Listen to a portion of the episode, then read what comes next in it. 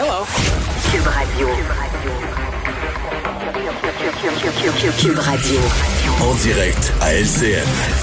14h30, c'est le moment d'aller retrouver notre collègue Geneviève Peterson dans nos studios de Cube Radio. Salut Geneviève. Salut Julie. Toi, tu dois être contente que nous soyons vendredi aujourd'hui.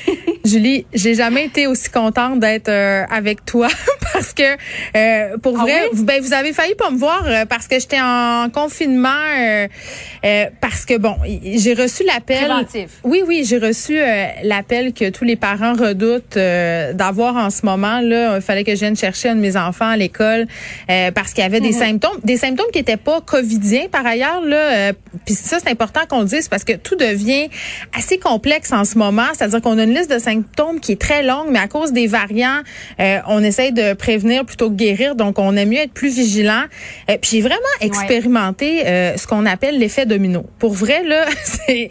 euh, je veux qu'on se parle de garde partagée aujourd'hui et de COVID-19 versus les mesures sanitaires. Puis qu'est-ce qui se passe advenant le fait que, comme moi, là, on doive s'isoler. Moi, j'avais pas mesuré à quel point ça allait avoir des répercussions sur la vie euh, de gens autour de moi. Euh, je t'explique.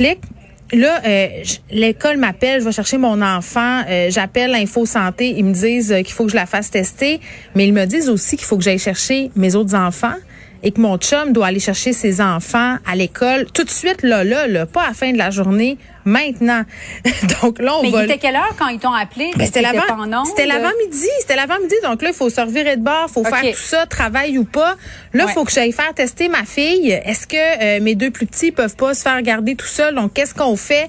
Tu sais, c'est- tout ça qu'il faut expérimenter. Puis là, il faut appeler Ouais. les ex-conjoints. Eux aussi doivent se placer en retrait.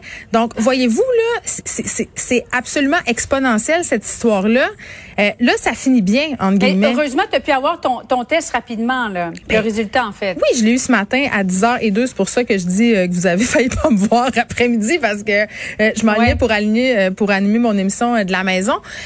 Mais voilà, tu sais, j'ai- attendu. Moi, j'avais jamais fait de test COVID en passant. Là, c'était ma première fois. ok? Ah non, c'est vrai. C'était ma première On fois. est rendu des spécialistes chez nous. Ouais, ben moi j'étais vierge du test Covid. Je me suis pointée au service Bon. à l'auto au, euh, au stade olympique. Puis je veux juste dire, j'avais super peur là. euh, puis j'avais les jambes molles. J'avais peur.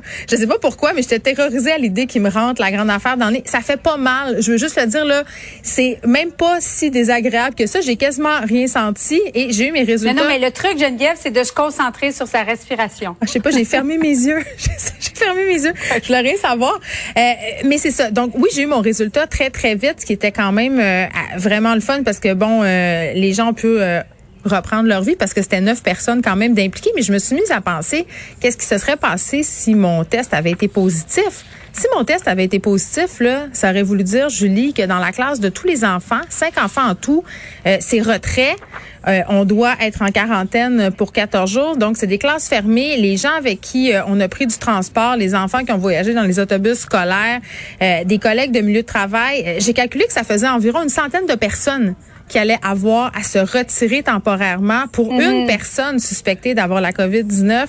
Euh, donc, vraiment, c'est des casse-têtes absolument incroyables pour les familles. Les familles recomposées encore plus. On sait que ça concerne une vingtaine de pourcents de familles au Canada quand même. Donc, c'est beaucoup de monde. Puis, ça fait de la chicane aussi, Mais sans bon au sens. moins, là. tu as eu ton, ton résultat rapidement parce que rappelle-toi au début et même récemment quand j'ai fait tester mon garçon là, ça m'a pris quatre jours avant d'avoir un résultat, ce qui est selon moi inacceptable quand ça fait presque un an qu'on est dans la pandémie. À ce moment-là, ça faisait presque un an. Ouais. Heureusement, les tests sont, les résultats sont plus rapides. Mais sais-tu, euh, qu'est-ce qui est quand même inquiétant? Bon, toi, tu me dis que ça, ça t'a pris quatre jours. Moi, on m'avait annoncé euh, entre 48 et 72 heures. Moi, je m'attendais à ce délai-là. C'est ce qu'on m'avait dit. Puis là, j'ai posé la question au- à l'école des enfants, parce que c'est trois écoles différentes quand même. Là.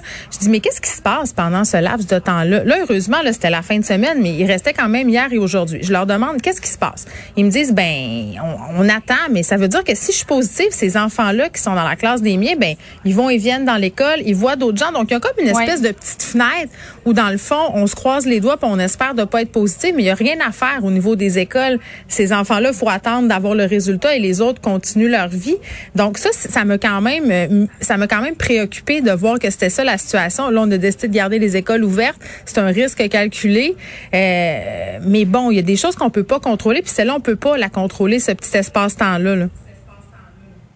Alors, heureusement, tu es de retour parmi nous et euh, tes enfants sont de retour à l'école, j'imagine. Bien heureux pour tout le monde. Merci. Merci, Geneviève. Bon après-midi à toi. Bye bye.